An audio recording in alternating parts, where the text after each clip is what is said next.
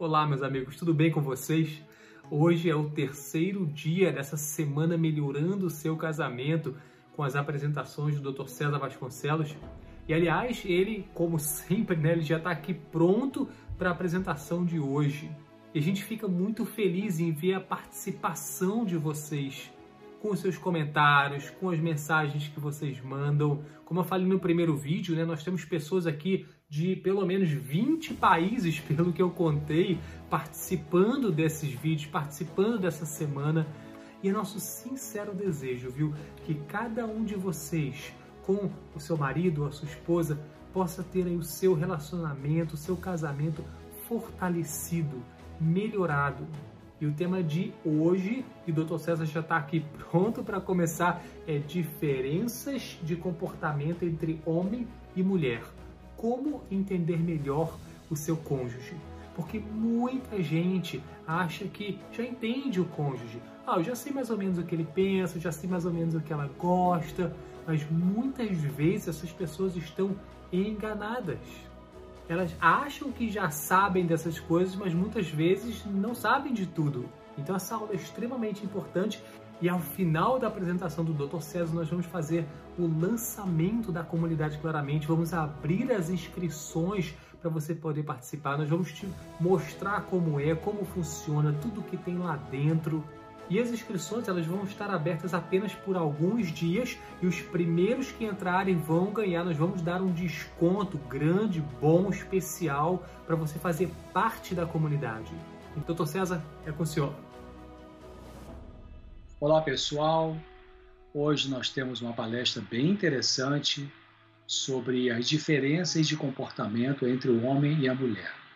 Quero lembrar você que fique aí, assiste tudo, vai ser muito interessante e depois vocês vão ter hoje a oportunidade de saber como participar, como se tornar um membro da comunidade claramente. O Pablo vai trazer todas as informações que você necessita é, sobre esse assunto. E é, então ao final da palestra fica um pouco mais aí você vai ser orientado orientada em relação a esse acesso a esse conteúdo que nós trabalhamos arduamente trabalhamos é, por longas horas e preparando conteúdo preparando material preparando texto preparando vídeos é, palestras que vão estar todos dentro dessa comunidade claramente e você vai poder é, participar, é, é, fazer hoje a sua decisão de entrar nesse grupo seleto. As inscrições vão estar abertas só durante algum tempo. então, o Pablo vai explicar direitinho como fazer isso, ah, vai falar dos custos, e, enfim, é um material que realmente é como se fosse um, um centro de vida saudável emocional online, né, que você pode ali entrar e ler e reler e assistir os vídeos. Vai ter mais de um por dia, se quiser, o ano inteiro. Então, bastante conteúdo. Bom, diferenças de comportamento entre o homem e a mulher. É, esse texto aqui é muito interessante, que ele fala assim, está no propósito de Deus que pessoas de, te, de diferentes temperamentos se associem. Diferentes temperamentos. Quando este é o caso, cada membro da família tem um dever sagrado de considerar os sentimentos e respeitar os direitos uns dos outros. Por esse meio será cultivada mútua consideração e tolerância. Os preconceitos serão amenizados e abrandados os pontos fortes do caráter. Deve-se garantir a harmonia e o intercâmbio de temperamentos será benéfico a cada um. Muito interessante, né? Então, primeiro, é, Deus tem o propósito de unir pessoas de temperamentos diferentes para uma aprender com a outra, né? E ela termina falando que essa, essa troca é, é, de, de relação, de relacionamento com diferentes temperamentos pode ser benéfico a cada um. Claro, a gente pode ter um casal que tem diferenças de temperamento de um para o outro e isso criar um pé de briga o tempo todo. Mas a mesma situação, a mesma diferença, a mesma realidade da diferença de temperamentos pode servir para unir, para aprendizado mútuo, um aprendendo com o outro, ou pode servir para dividir, depende de como se vai lidar com isso. Então, essa história de que ah, eu casei com a pessoa que tem um temperamento tão diferente do meu, não vai dar certo. Não, casou com um temperamento diferente justamente porque é, você pode aprender com o outro aquilo que você é fraco, e o outro vai aprender com você aquilo naquele que o outro é fraco ou frágil ou não tem habilidade. Bom, vamos ver algumas diferenças psicológicas entre o homem e a mulher. Primeiro, diferença espacial. Realmente é, é uma diferença, né? É, não é questão de inteligência, vou falar um pouquinho mais depois sobre isso, mas a visão espacial da mulher é diferente da visão espacial do homem. Então, essa é uma diferença que a gente tem que começar a entender para poder evitar até algumas brigas, né? A linguagem, o centro cerebral da linguagem, conforme a ligação, a mulher tem, a mulher, ela vai usar, ela usa mais áreas cerebrais para certas funções do que os homens têm. Os homens têm regiões mais focais para é, lidar com situações do dia a dia da vida. Né? Também é importante de que a linguagem para a mulher tem um papel de comunicação, de ligação é, nos relacionamentos. Ela não usa só, ela não usa a linguagem só para passar uma informação, né? ou para discutir um, um, um, um problema, ou, ou, ou, compartilhar um texto, vamos dizer assim, né, uma ideia. Ela usa a linguagem como uma maneira de estar conectada com uma outra pessoa. Então, é mais do que apenas passar uma informação. Realmente, a lógica masculina e a lógica feminina é uma diferente da outra. Né? O normal é ser diferente. A mulher tem uma lógica mais com afetividade e o homem tem uma lógica mais com racionalidade. Eu vou falar um pouquinho daqui a pouco mais sobre isso.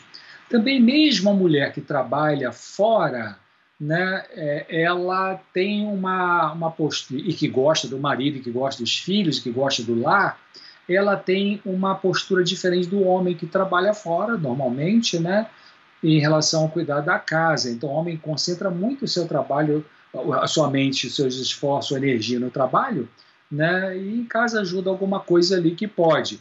Mas a mulher vai trabalhar fora, ela gosta dos filhos, como eu falei, ama o seu lar, ela, ela, ela não separa uma, ela não fica só ali concentrada no seu trabalho e meio que deleta o seu lar, né? Nada sempre pensando no lar. Tem mulheres até que trabalham muito e muitas horas para ganhar dinheiro para poder favorecer o seu lar, para poder ajudar os seus filhos com várias coisas que o dinheiro pode comprar. Bom, o afeto no dia a dia também é diferente, eu vou explorar isso um pouquinho mais adiante.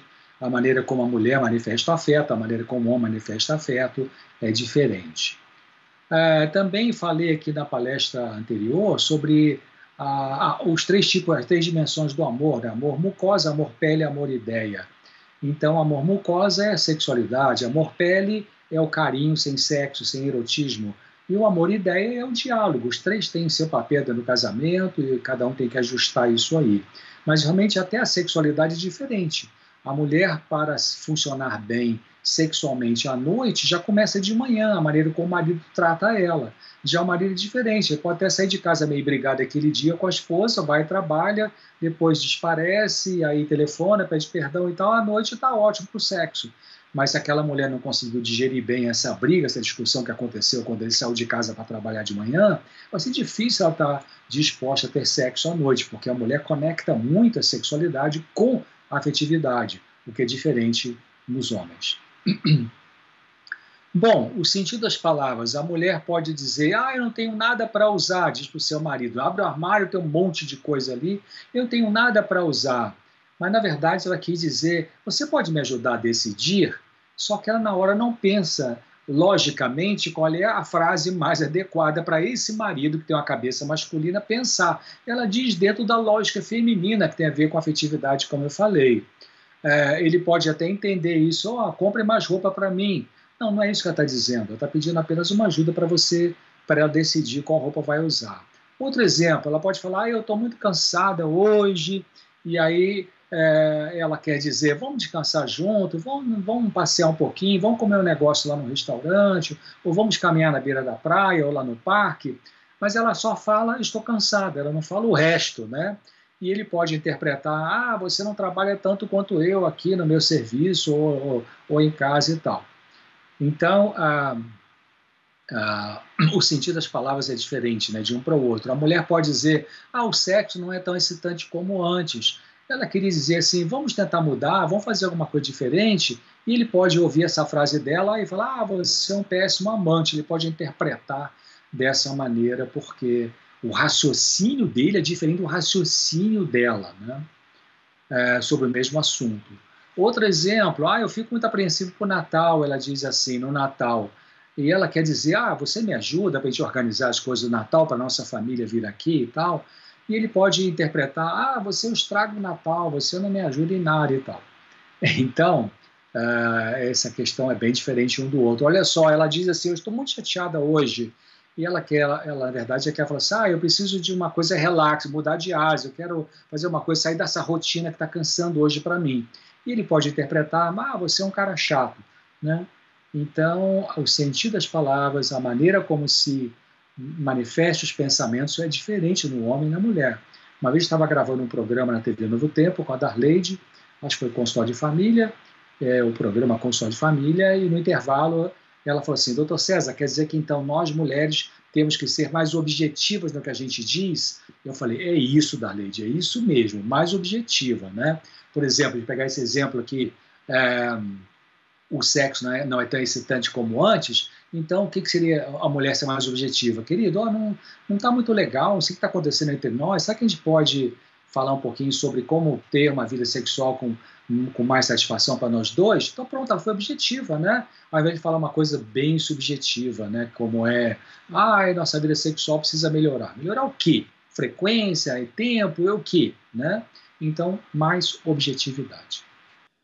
Então, vamos falar um pouquinho sobre intimidade afetiva. É, olha esse texto interessante aqui. Animai a expressão de amor para com Deus e uns com os outros. A causa de haver tantos homens e mulheres endurecidos no mundo, olha que interessante, homens e mulheres. Então tem mulher endurecida também, né? meia fria, meio fechada no afeto. Essa história de que mulher é sempre afetiva e homem é sempre frio, isso não é verdade, isso é um mito, né? Então ela fala assim: a causa de haver tantos homens e mulheres endurecidos no mundo é que a verdadeira afeição, carinho, né, tem sido considerada fraqueza, sendo cerceada e reprimida. A parte melhor da natureza dessas pessoas foi sufocada na infância. E a menos que a luz do divino amor lhes abrande o frio egoísmo, para sempre arruinada estará sua felicidade. Então, a intimidade afetiva tem a ver com a pessoa, ela é, comunicar o seu afeto, ela verbalizar o seu afeto com elogios, com palavras carinhosas. E algumas pessoas que têm mais dificuldade disso, é precisa treinar, porque talvez ela não aprendeu isso com seus pais. Então, tem que aprender a treinar, e ela treinando, ela vai conseguir ir modificando. Ah, a comunicação, então, o que, que você diz? Vou voltar um pouquinho nesse ponto que é bem importante, né? A diferença também entre homem e mulher, vou falar um pouquinho mais sobre isso. Ah, o que você diz? Isso que você diz é o que você queria dizer, né?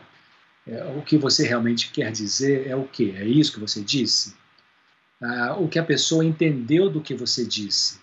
Você, né, às vezes é bom numa, numa conversa entre casal, é, aliás, é muito importante você dizer uma coisa para o seu cônjuge e é bom você fazer a pergunta: você entendeu o que eu disse? Diz para mim o que, que, eu, o que, que eu disse. Até o outro pode falar assim: ah, tá me achando idiota, acho que eu não entendo as coisas, que eu estou gaga. Não, é porque às vezes a pessoa pode realmente não ter entendido o que você disse. Isso é muito comum na vida conjugal, por isso que é bom fazer pedir esse feedback. Olha, o que, que você entendeu disso que eu disse que disse que eu disse, né? Disso que eu disse. É, o que a pessoa quer ou pode entender. É, isso é interessante, porque às vezes você não está pronto para ouvir umas coisas que a sua mulher, que o seu marido quer dizer. Mas no casamento é interessante, do ponto de vista emocional, um pode estar um pouquinho mais à frente, amadurecido do que o outro. Né? A, gente, a gente, como ser humano, a gente está mais à frente do que outros em algumas coisas, mas a gente está mais atrás do que outros em outras coisas. E o outro também. Né? O outro pode estar mais, a, mais na frente de você, mais amadurecido em alguma área, e você não. Então, isso é uma coisa comum dos dois. Né?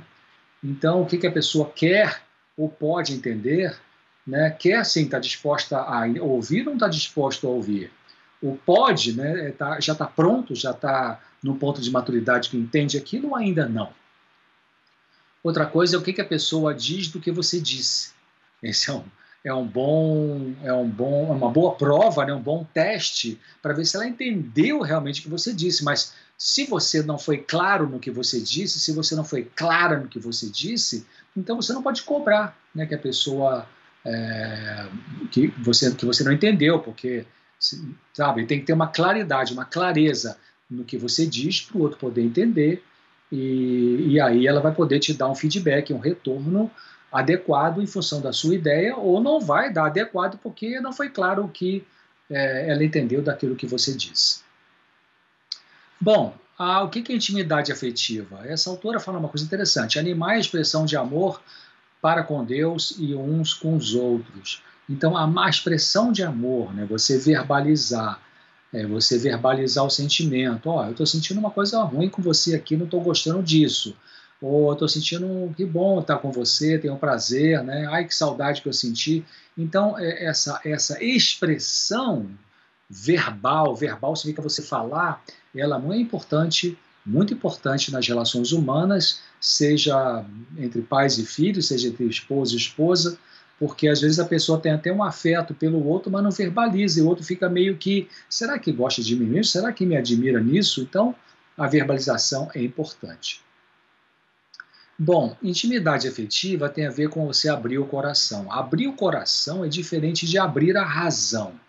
Abrir o coração, você geralmente vai precisar falar de coisas mais vulneráveis, né? coisas mais vulneráveis assim, coisas mais difíceis, coisas que não é muito fácil você falar porque você pode não ser entendido, né? Você pode não não receber um retorno que você gostaria, mas abrir o coração é importante porque a, a, intimidade, a intimidade afetiva, ela é libertadora e curativa.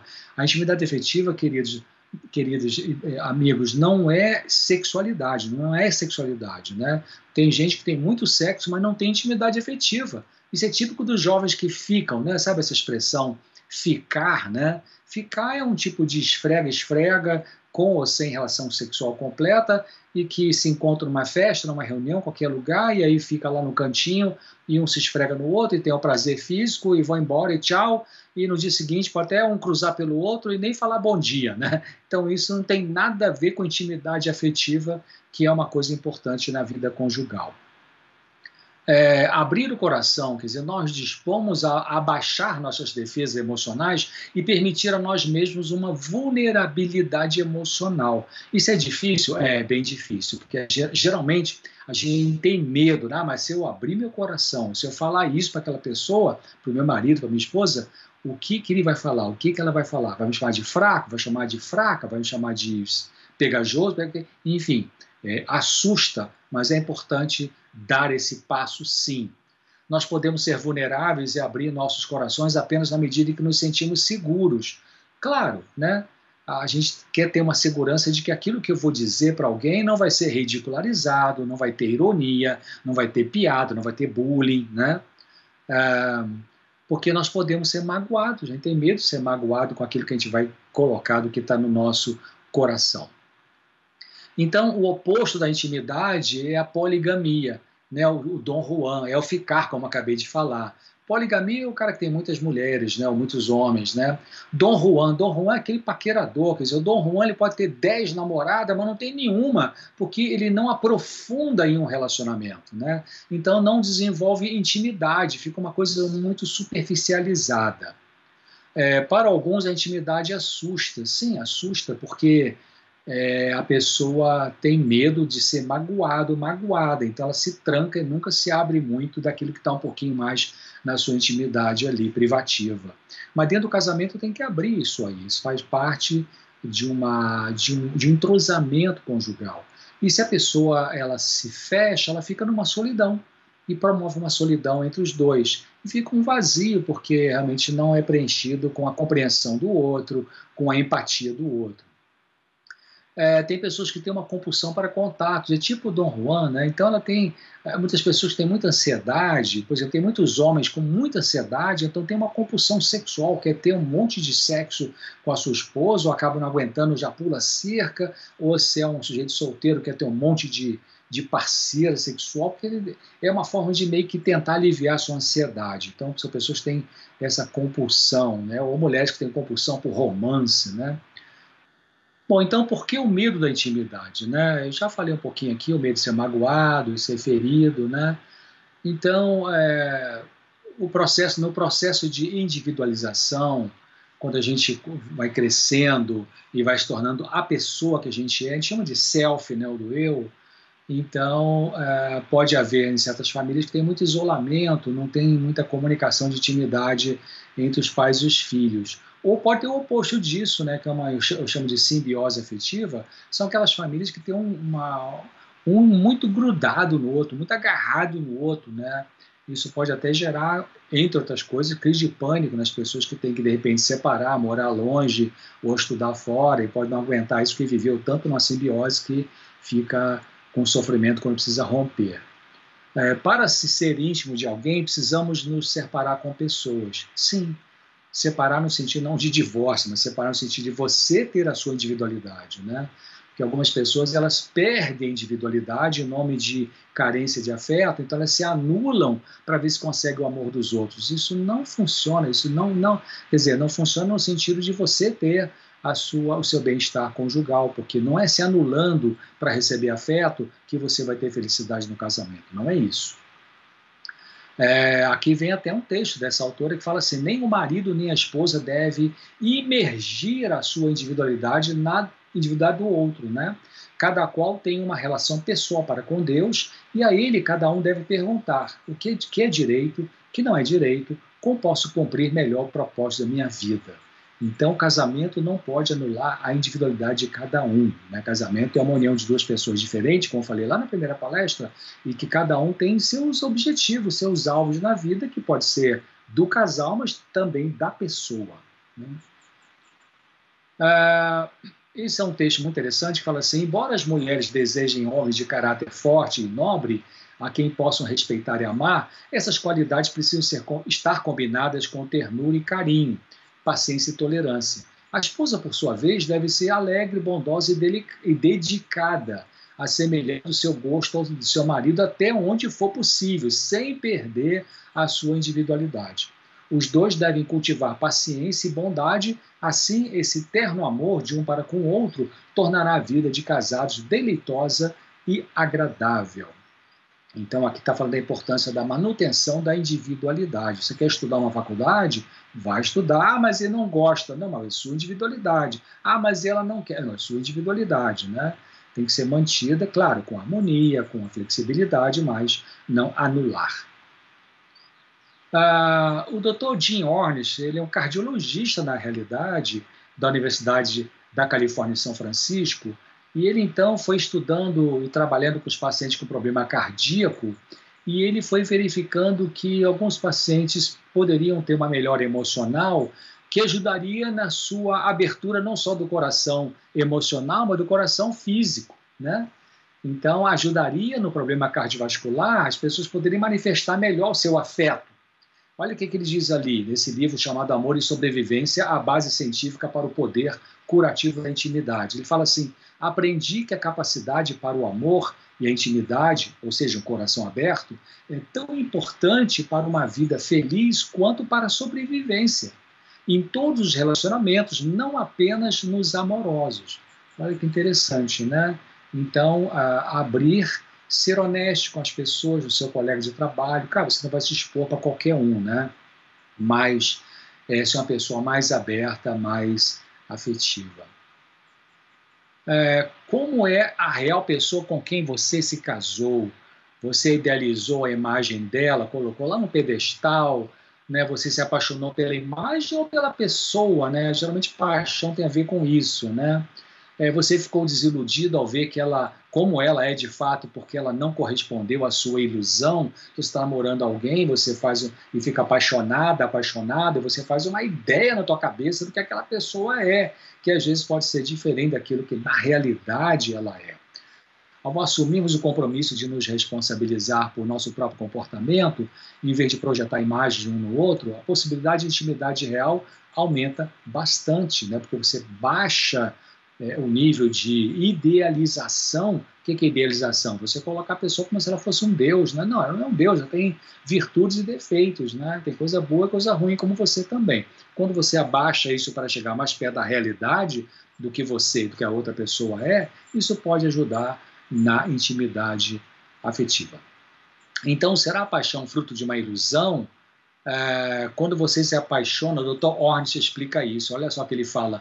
Quando você se apaixona, geralmente é por sua ilusão, é sua projeção. Você projeta lá na tua cabeça, ah, aquela pessoa que eu estou apaixonada é tão maravilhosa, tão maravilhoso, é o príncipe da minha vida, é o amor da minha vida e tal.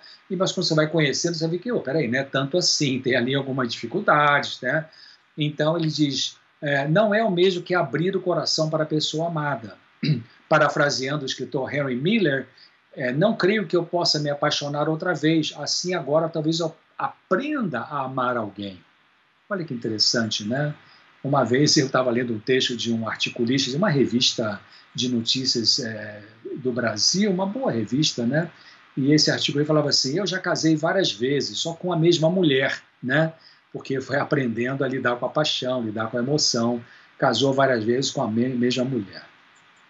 Bom, é, na monogamia pode haver intimidade prazerosa. Sim, o que é monogamia? Você está casado com uma pessoa, né? É aquela pessoa, é a pessoa com quem você decidiu viver a sua vida.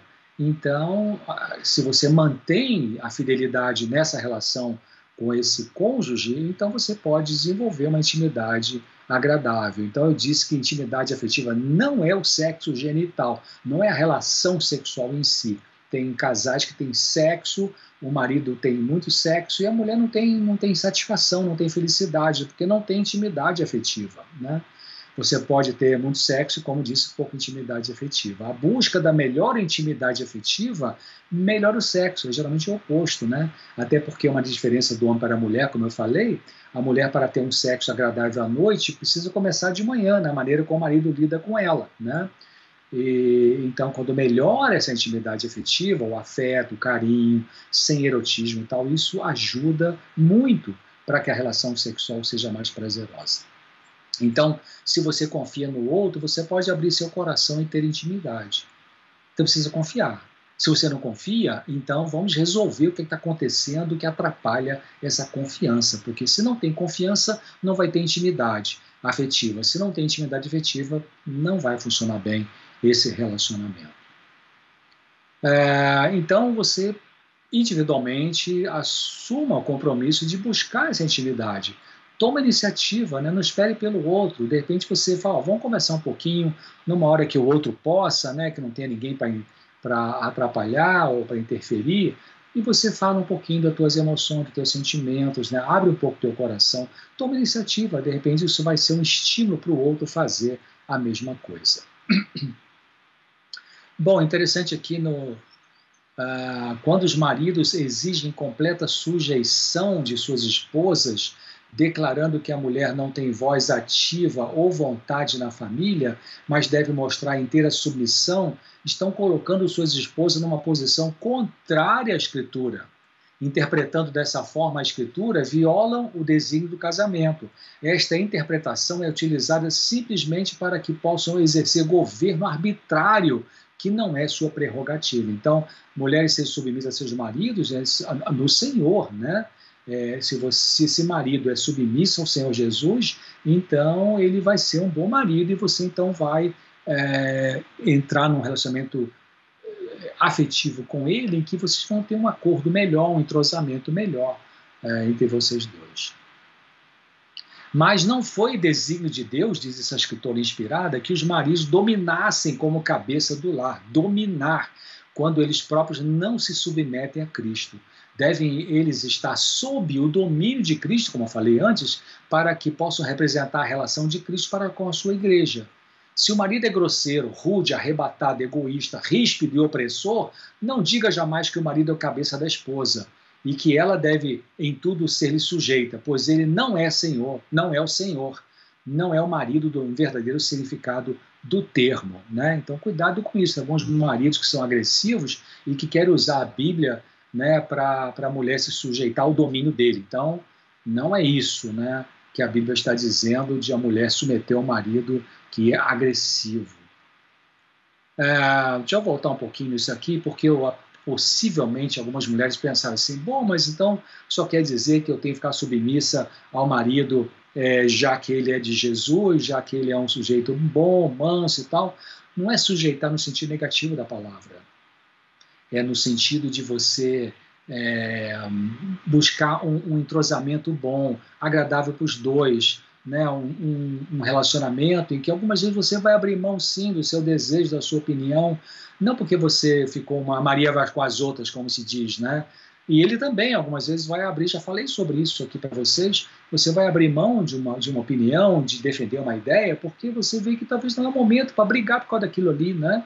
Então é uma submissão no sentido de, de, de, de ser pacífico, né? não criador de guerra.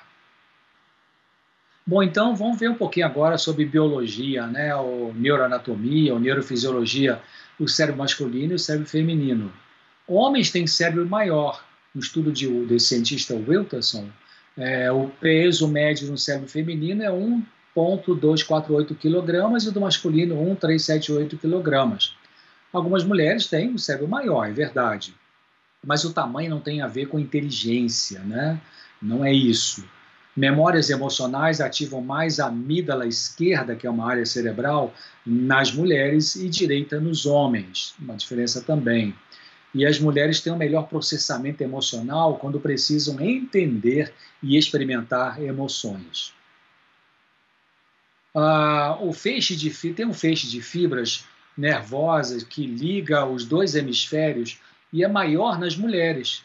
Elas usam ambos os hemisférios, né, o direito e o esquerdo, em tarefas e linguagem verbal, e os homens usam só um e regiões mais específicas. Olha que interessante, né? É, a, com relação às áreas cerebrais, tem duas áreas cerebrais, uma chama-se área de Broca e área de Wernicke. A de Broca é 20% maior e a de Wernicke 18% maior nas mulheres, que é são áreas ligadas à linguagem. Olha que interessante aí, né? É, os homens e as mulheres utilizam ah, estratégias diferentes para desempenhar as mesmas funções cognitivas, nem pior nem melhor, mas de modo diferente, fala esses cientistas estão explicando aí esse assunto, né? Ah, também diferenças comportamentais, voltando um pouquinho na questão do, da psicologia do comportamento. Então, a comunicação verbal, a comunicação não verbal. A comunicação verbal é você quando fala, né? E a não verbal tem gestos, tem a mímica facial, a mímica corporal. Na comunicação verbal, os homens interrompem mais a fala das mulheres do que o contrário. Né? Interessante isso, né? E na comunicação não verbal, ou seja, não é por palavra, as mulheres podem ser mais competentes para enviar e descodificar a informação não verbal. As mulheres sorriem mais, demonstram mais, são mais sensíveis às expressões faciais, à linguagem corporal e ao tom da voz. Uh, outra diferença, os homens parecem mais dispostos a ajudar estranhos em apuros, né, tipo a posição de herói, e as mulheres preferem ajudar familiares e pessoas com relações duradouras. Com relação à agressividade, os homens recorrem mais à agressão física direta e a mulher à agressão indireta, uma agressão mais ligada ao relacionamento. Uh, as mulheres são mais, os homens são mais favoráveis ao sexo casual, sem ter muita ligação com afeto e sem compromisso, e múltiplas parceiras, né? algumas pessoas que têm uma filosofia religiosa que não esquenta a cabeça com isso, e as mulheres, em geral, querem mais uma relação afetiva, embora tenha mudado isso nas últimas décadas. Tem mulheres que procuram o sexo é, pelo sexo em si e não se vai ter afeto ou não vai ter afeto, o que é uma tristeza. Né? A infidelidade. Os homens sofrem essa coisa muito importante. Olha que diferença grande e muito encontradiça nos casais. Os homens sofrem mais com a infidelidade sexual, ou seja, se, se a mulher traiu e teve sexo com o outro. E a mulher sofre mais com a infidelidade sentimental. Por isso que quando a mulher descobre que o marido está traindo, a, a pergunta mais importante que essa mulher quer fazer para esse marido é: você está gostando dela? Né? Isso é mais importante para ela do que você estar transando com ela. Né? Por quê? Porque elas sabem que quando há uma ligação de sentimento, isso é mais difícil de romper do que apenas uma transa sexual aqui e ali. Ah, as mulheres têm melhor desempenho em relações humanas, melhor empatia e proteção. Isso é muito típico nas mães, né? Ah, os homens têm melhor habilidade em independência, em dominação, na área matemática e na área é, espacial. Bom, então era isso, eu queria falar para vocês, é, lembrando aquele texto, que é um texto muito interessante, né? que muito pé no chão, muito realista, não é triunfalista, né? não é uma poliana, não é um, ai que romance, não é isso. Né? Só nos é concedido um período de vida, uma vez só que você vive aqui nessa vida. E com cuidado, esforço e domínio próprio, você aprende a dominar suas emoções, a vida na família, ela, né, a vida na família, pode tornar-se o quê? Suportável, agradável e mesmo feliz. Né? Então, é possível, vai depender de cada um trabalhar consigo mesmo, às vezes procurar uma ajuda profissional, um aconselhamento de casal, encontro de casal, ler uma literatura, assistir uma palestra como essa, é, assistir um vídeo bom, né, para ajudar na sua vida emocional. Então, chegar num ponto muito importante, hoje vai ser a abertura da inscrição é, para a comunidade claramente. Essa comunidade, como eu falei no início, nós trabalhamos muito, muito, muitas horas, muito, muita pesquisa, montar vídeo, montar artigos e tudo isso, é, o audiolivro, tudo isso para você. Né? É um conteúdo com bastante é informação variada, não só sobre casamento, mas sobre vários assuntos de saúde mental, educação de filhos, é, como lidar com dependente químico, como lidar com ansiedade, fobia, pânico, tristeza, depressão, bipolar, é, transtornos alimentares, é, automutilação, um monte de temas ali que você pode desfrutar para você mesmo, da sua dificuldade emocional aí na sua família, com você mesmo, ou para você ajudar alguém. Como você pode participar da comunidade claramente? Eu incentivo você a fazer isso porque realmente o conteúdo ali é variado e pode é, ser usado por você para o seu benefício, para a sua saúde e para você ajudar outras pessoas.